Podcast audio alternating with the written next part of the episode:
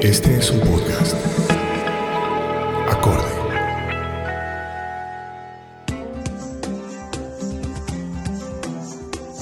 Bienvenidos de nuevo a otro capítulo de Charlas con AISO. Mi nombre es Julio Andrés Rosso Grisales. Soy el director de AISO, Academia de Innovación para la Sostenibilidad. Y hoy vamos a tener un podcast con un personaje impresionante él es Víctor Hugo Malagón. Él es líder empresarial, líder social. Actualmente colidera una estrategia de gobierno llamada Colombia Científica. Bueno, no me voy a adelantar porque él nos va a comentar cada uno de estos proyectos tan interesantes para la comunidad científica, pero también para la comunidad emprendedora. Lo más interesante de este podcast que ustedes van a empezar a escuchar en estos momentos es el mensaje final espérense y escuchen algunos temas que les va a encantar demasiado. Bienvenidos y que lo disfruten. Bueno, Víctor Hugo, muchas gracias por pasar eh, por los micrófonos de charlas con AISO. Realmente es un honor y un placer y sobre todo un aprendizaje para toda la comunidad que nos va a escuchar en este podcast. Tienes muchas historias sobre investigación, innovación, liderazgo, emprendimiento no sé por dónde comenzar, o sea, podríamos hablar sobre todas, pero me gustaría que nos enfocáramos en el tema de la investigación. Tú estás liderando, coliderando con otro equipo de grandes profesionales colombianos una iniciativa de impacto nacional. Háblanos sobre ella, por favor. Bueno, Julio Andrés, primero muchas gracias por esta invitación. Para mí también es un gran honor estar en charlas con AISO y tener esta oportunidad de, de nuevamente reflexionar sobre temas que hemos reflexionado durante tantos años nos hemos encontrado en distintos escenarios promoviendo la sostenibilidad, la responsabilidad empresarial, el emprendimiento, la innovación y ahora con este proyecto maravilloso que se llama Colombia Científica, también poniendo al servicio de este proyecto toda esa experiencia y toda esa trayectoria alrededor de los temas de creación de valor para la sociedad.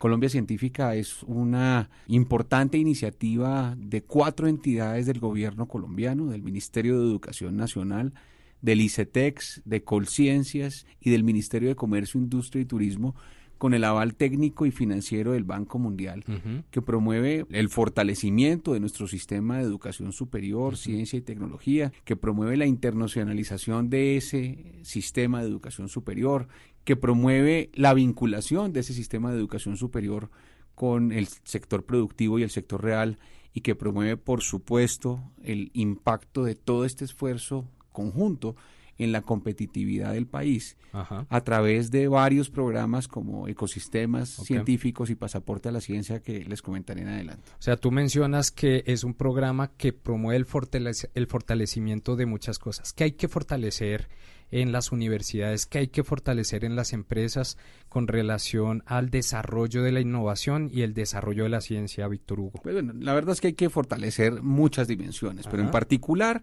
la dimensión del encuentro pertinente entre los distintos actores que crean valor.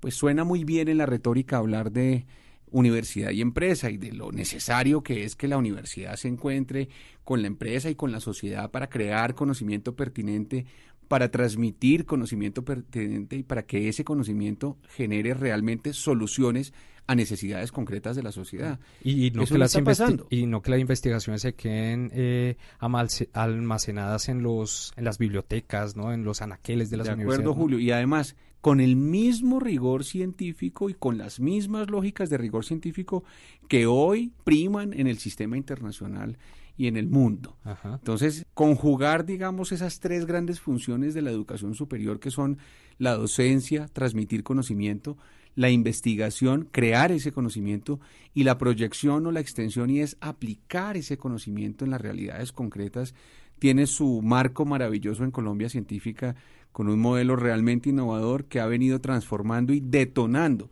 el interés del sistema educativo, pero también de los actores que deben cooperar y converger con ese sistema educativo. Claro, entonces aquí tú nos estás resaltando un reto metodológico sobre cómo colaboramos entidades públicas con entidades privadas, universidades con empresas, en función de generar ciencia que sea útil, que sirva para el mercado, para el consumidor, para la sociedad. Y que en ese proceso se fortalezca el sistema, mejoren nuestras entidades, mejore el diálogo universidad-empresa. De acuerdo.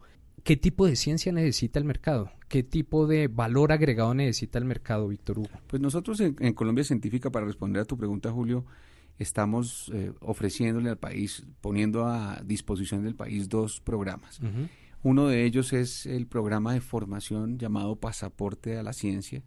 Pasaporte a la Ciencia es un programa que permite que ciudadanos colombianos puedan estudiar maestrías y doctorados en las mejores universidades del mundo, aquellas universidades ranqueadas en rankings tan importantes como el ranking de Shanghai o en los 25 centros de investigación de Thomson Reuters. Es decir, los colombianos formándose en los mejores programas y en las mejores universidades del mundo, en cinco áreas y en cinco focos estratégicos de nuestro país. Para que después vuelvan a Colombia, ¿no? para poner a disposición de Colombia ese que se queden allá, no más fuga de cerebros, ¿no? Y ahora, si quieres, también hacemos una reflexión sobre el tema de fuga de cerebros, pero yo creo que hemos evolucionado muchísimo en ese, en ese tema. Buenísimo. Me ibas a nombrar cinco etapas, cinco, fases. focos de país. El primero es el foco agrícola y de alimentos, que es muy importante y algunos creemos que es el gran futuro de la competitividad.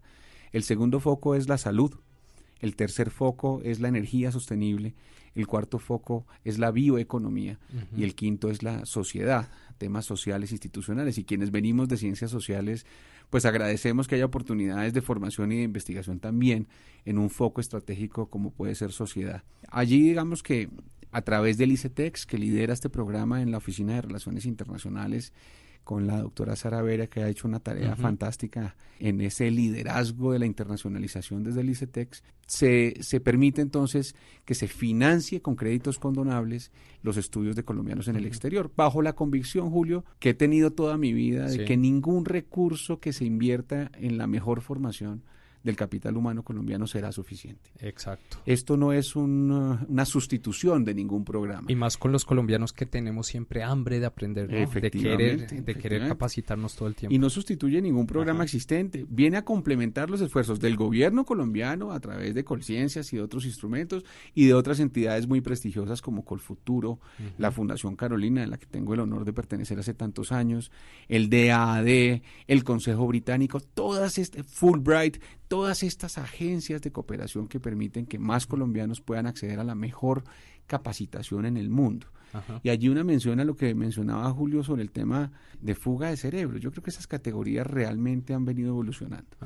No nos podemos creer que el mundo es global para todo menos para que se aplique el conocimiento. Efectivamente, los colombianos tienen una cierta obligación de cursar sus estudios en el exterior, generar unas redes y unos contactos de investigación, volver al país y poner al servicio del país el conocimiento aprendido. Efectivamente es así, pero yo sí quiero llamar la atención sobre el significado real de la globalización y sobre lo que supone que un colombiano desde el sitio en donde esté pueda aportar lo mejor para su país y para su sector. Claro, debe ser así. Tú nombras cinco eh, focos de estudio muy importantes en los cuales, si yo veo reflejado el trabajo que hacemos en AISO, Academia de Innovación para la Sostenibilidad, veo unas interconexiones muy poderosas. Sistemas de agricultura sostenible, energía, sociedad, bioeconomía, ¿sí? Responden a retos reales que tiene el país, ¿no? A mí me abruma que en Colombia estemos produciendo casi 30 millones de toneladas de alimentos y estemos perdiendo casi 10 millones de ellas. A mí me abruma que tengamos uno de los ecosistemas más poderosos de todo el planeta Tierra y aún así estemos deforestando casi 170 mil hectáreas de bosque anualmente. Eh, con toda seguridad, estos profesionales que ustedes están apoyando empiezan a generar soluciones van a traer soluciones, ideas, innovaciones. ¿Cómo hacer que esas innovaciones, esas buenas ideas, todo lo que han aprendido afuera con el conocimiento local, se potencien a través de un sistema de colaboración donde haya un ecosistema de innovación a nivel nacional? Pues excelente pregunta, Julio, porque responde también al ámbito y al espíritu del programa Colombia Científica. Les decía al comienzo que Colombia Científica tiene dos programas, uno de ellos ya hemos hablado del pasaporte de la ciencia, el otro precisamente se llama ecosistema científico ecosistema científico es una gran apuesta de recursos nunca antes visto en Colombia. Quizás si los comparamos esos recursos con la necesidad de nuestro sistema de ciencia y tecnología o con los estándares internacionales, pues no son realmente grandes. Pero es un avance. Pero comparado con lo que ha habido en inversión directa en grandes programas y ambiciosos programas de ciencia, tecnología, innovación y desarrollo, es una gran apuesta histórica, incluso cuantitativamente en los montos de recursos. De Ecosistema científico invita a la conformación de alianzas entre distintas entidades universidades e instituciones de educación superior acreditadas en Colombia, instituciones de educación superior aún no acreditadas, también en Colombia y con énfasis regional, universidades internacionales, de esas que acabamos de mencionar, del ranking de Shanghai, del Thomson Reuters, eh, centros de investigación, y el sector productivo y el sector no académico.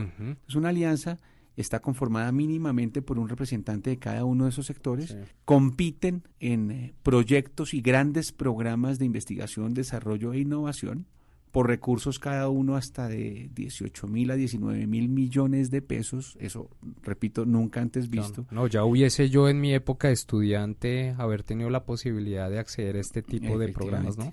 Y generan todo un esquema de colaboración que además de crear conocimiento pertinente, y ahora me voy a referir a esa mención que has hecho fantástica sobre el conocimiento pertinente, además de eso genera una serie de nexos y de ventajas fundamentales y es el fortalecimiento de las instituciones participantes, el fortalecimiento en su calidad, en su institucionalidad, el mejoramiento de la relación con el sector privado, la mayor visibilidad y pertinencia internacional y por supuesto, y no tengo duda de ello, las capacidades sociales de cooperación, de capital social, que para mí no son una intención retórica, son un factor decisivo en la competitividad. Totalmente de acuerdo. Hablemos un tanto sobre el sector privado. Sé, recorriendo tu experiencia profesional, que tienes un vínculo muy cercano con las empresas.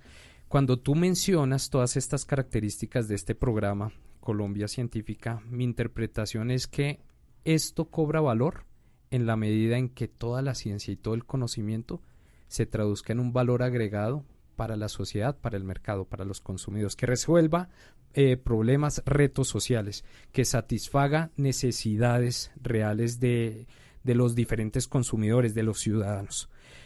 ¿Cómo ha evolucionado la manera de pensar, de adoptar, de recibir este tipo de programas por parte de los directivos empresariales, de los presidentes de las empresas? Pues esa es una pregunta muy importante, no solamente por la visión empresarial que es fundamental, sino por la visión de todo el sistema en su conjunto. Cuando yo digo que Colombia Científica y en particular Ecosistema y Pasaporte han revolucionado, han innovado en los modelos tradicionales de ejecución de proyectos y de asignación de recursos, se encuentra uno con retos importantes como ese. Ya mencionamos el primero y es el reto de cooperar en un país en donde lamentablemente se ha minado la confianza, en un país donde está minado el capital social. Retar a la sociedad, al sistema científico, al sistema educativo y a la empresa a cooperar no ha sido un reto fácil y creo que hemos evolucionado positivamente en ello. Claramente, es, exactamente, es más fácil no cooperar, es más fácil que cada entidad haga su propio proyectico, es más fácil cooperar entre poquitos que cooperar entre muchos y siempre en el juego de la cooperación aparece, como tú lo dices bien, los egos, los egos personales y los egos institucionales. Y allí hay un ejercicio bien importante de cooperación. Incluso si vamos un poco más atrás, el que el propio gobierno, el Estado colombiano, se rete a propiciar una cooperación entre cuatro de sus entidades más importantes de ciencia, tecnología, educación y vinculación con el sector productivo, no ha sido nada fácil, pero ha sido uno de los resultados más importantes de este proceso, Julio, quizá invisible, para la sociedad es más visible el programa, la beca, el recurso, la convocatoria, pero es menos visible la cooperación con entidades como el Banco Mundial y la articulación de estas cuatro entidades, cada una con sus culturas, cada una con sus equipos y cada una con sus, con sus costumbres. Y eso ha sido realmente un, un valor importante. Y el segundo valor de innovación es que cuando invitamos a, a las personas y a las instituciones a participar en cualquiera de los programas, por un lado, les pedimos que se enfoquen en esas prioridades de investigación, ciencia y tecnología que acabamos de mencionar, en esos cinco focos. Claro, estrategia significa renunciar. Cuando uno habla de focos, pues no podrían ser infinitos los focos. Pero la diferencia con otras convocatorias es que en vez de definir subtemas correspondientes a cada uno de los focos, las entidades vinculadas en cabeza de Colciencias se han dado a la tarea de definir retos concretos, sociales, empresariales, de solución a los problemas concretos del país. Y los empresarios, por ejemplo, están dispuestos a abrir su información, a abrir sus puertas para que una persona, un científico que se formó afuera, que se formó aquí adentro, pueda contribuir a responder a ese reto. Sí, yo creo, yo creo que definitivamente lo están y parte del, del escenario de una primera convocatoria en donde se nos sorprende completamente al ver una magnífica participación del sector privado, demuestra que hay el interés. Pero no es suficiente con que haya el interés, es necesario que armonicemos los lenguajes, es necesario que nos obliguemos a cooperar, es necesario que familiaricemos los espacios de conocimiento con los espacios de empresa y de generación de valor empresarial los lenguajes hoy son lenguajes muy distintos. Claro, Hay una cierta subestimación por parte del sector productivo de las categorías de formación de la academia. Sí. Y hay encuestas que lo demuestran. Hay una encuesta reciente de la Asociación de Empresarios de Colombia que demuestra un poco que no hay interés del empresario por demandar un capital humano en el futuro formado en programas doctorales, porque pareciera no ser necesario. Pero eso va a cambiar. Eso tiene que cambiar. Tiene que cambiar. Pero al mismo tiempo, y ahora lo digo como academia también, en la academia subestimamos sin querer el lenguaje y las categorías del sector empresarial. Cuando hacemos tantos énfasis en investigación y en rankings internacionales, pues también puede ser que estemos desperdiciando o despreciando unas categorías de conocimiento con lenguajes distintos que son válidas en el sector empresarial. Por eso el tema de universidad-empresa es fundamental y en sí mismo va a generar unas dinámicas bien distintas y una evolución hacia escenarios más parecidos a esa triple hélice sueca que, que a la, al aislamiento de la academia con la empresa y con el sector público en Colombia. Eso me pone a pensar y a reafirmar una de las hipótesis que tenemos en charlas con AISO y es que muchos de los retos que tenemos como sociedad, no solamente en Colombia, no solamente en América Latina, sino en todo el mundo, no son retos que se resuelven a partir de la técnica únicamente, o no son retos que se resuelven a partir de los recursos financieros únicamente. Muchos de los retos se resuelven a partir de sabernos entender, sabernos comunicar, comprender, escuchar. ¿Cómo logramos equiparar tus intereses con mis intereses a través de un diálogo mucho más constructivo. Y eso amerita, Víctor Hugo, y acá yo también quiero eh, recoger tus opiniones porque sé que trabajas en el tema de liderazgo. Eh, quiero hacerte esa pregunta, ¿cuál es ese nuevo liderazgo que necesitamos abordar en una nación como Colombia que, eh, que enfrenta positivamente unos escenarios muy optimistas para poder entendernos, para poder lograr generar consensos, una palabra que me gusta mucho. Yo celebro mucho esta pregunta y es una pregunta muy profunda. ¿Qué tipo de liderazgo necesitamos? Yo estoy convencido que ese liderazgo debe tener al menos dos características. Eh, liderazgo transformador. Si el ejercicio de liderazgo no transforma las realidades sociales, las realidades concretas, incluso las realidades individuales, es un ejercicio estéril. No hay liderazgos que no terminen en una transformación, en un proceso de creación de valor. Y ahí es una primera característica, un liderazgo para la transformación.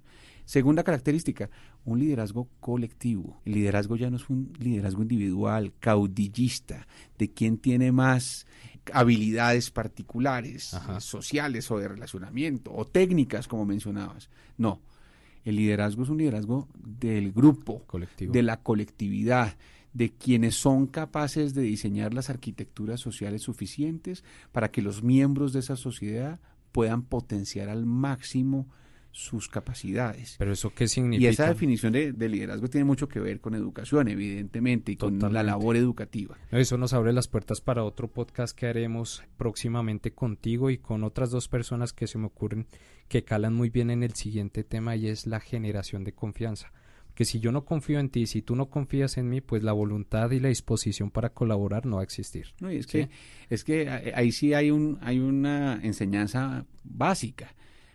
Construir confianza es un proceso de todos los días, de actitudes, de comportamientos, de demostraciones, de trabajo, de compromiso, de coherencia. De coherencia. Destruirla basta con un error o basta con una indelicadeza o basta con una imprudencia o con una falta de esa coherencia. Entonces construirlo es muy difícil y destruirlo es muy fácil. Y esa consideración de la confianza es la base de lo que estábamos hablando de la transformación y es la base de lo que necesita un país como el nuestro de transformación en la cultura porque claro, hemos identificado grandes retos de país en lo social, en lo económico, en lo político, en lo científico, en el conocimiento. Creo que hay uno que es fundamental y es el tema de la corrupción y el comportamiento social. Claro.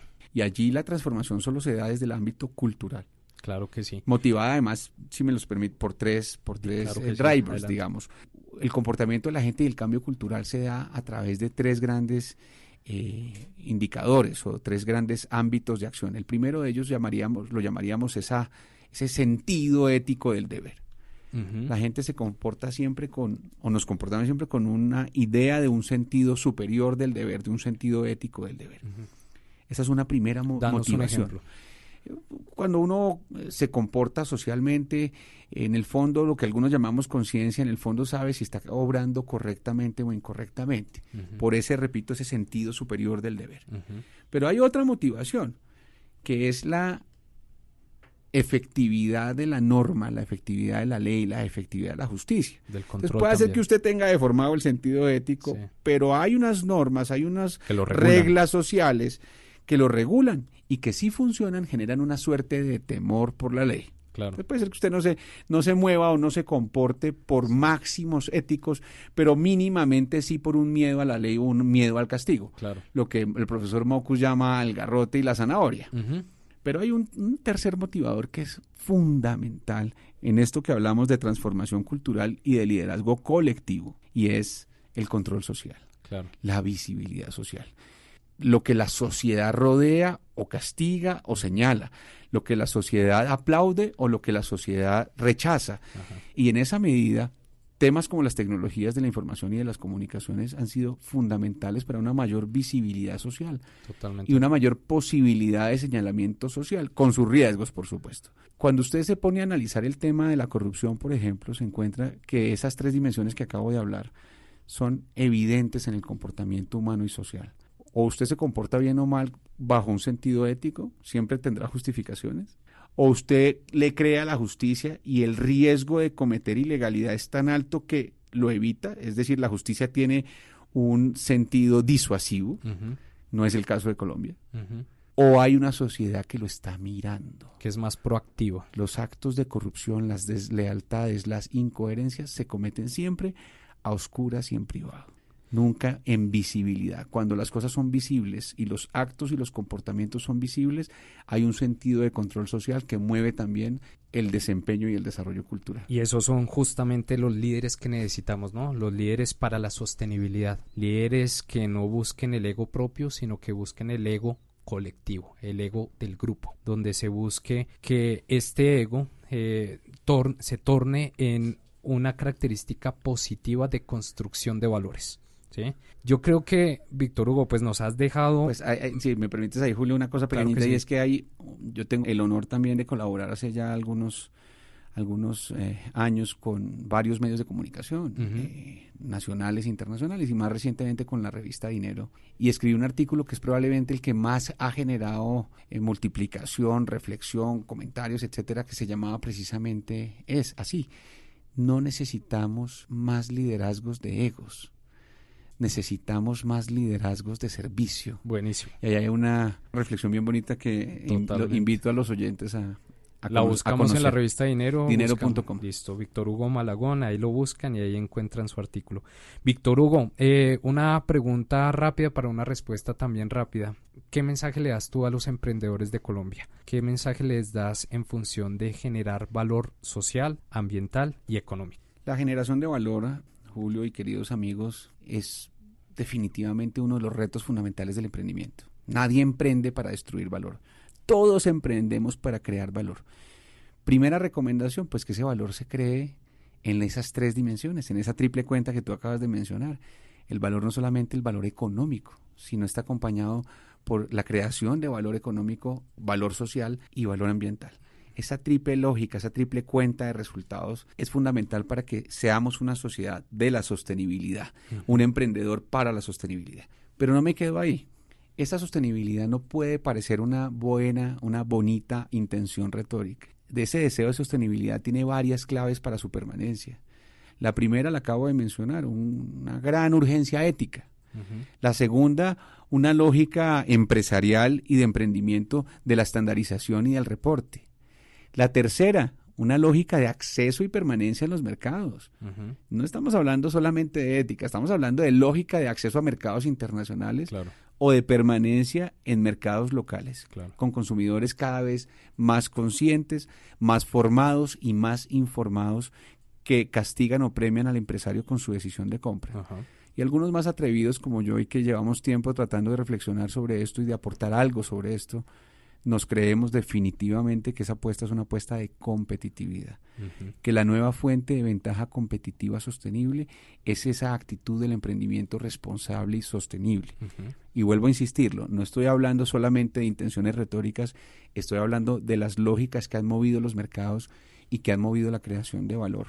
Y esa creación de valor no va a ser posible sino a través de las relaciones humanas entre la empresa y el emprendedor y cada uno de sus diversos y complejos grupos de interés. Claro que sí. Bueno, voy, a hacer un gran esfuerzo por resumir lo que hemos dialogado. Se nos pasó el tiempo rapidísimo, pero yo podría resumir que hay oportunidades. Se están desarrollando instrumentos para que las personas se formen, se formen con calidad, para que puedan compartir el conocimiento. Para eso está el programa Colombia Científica.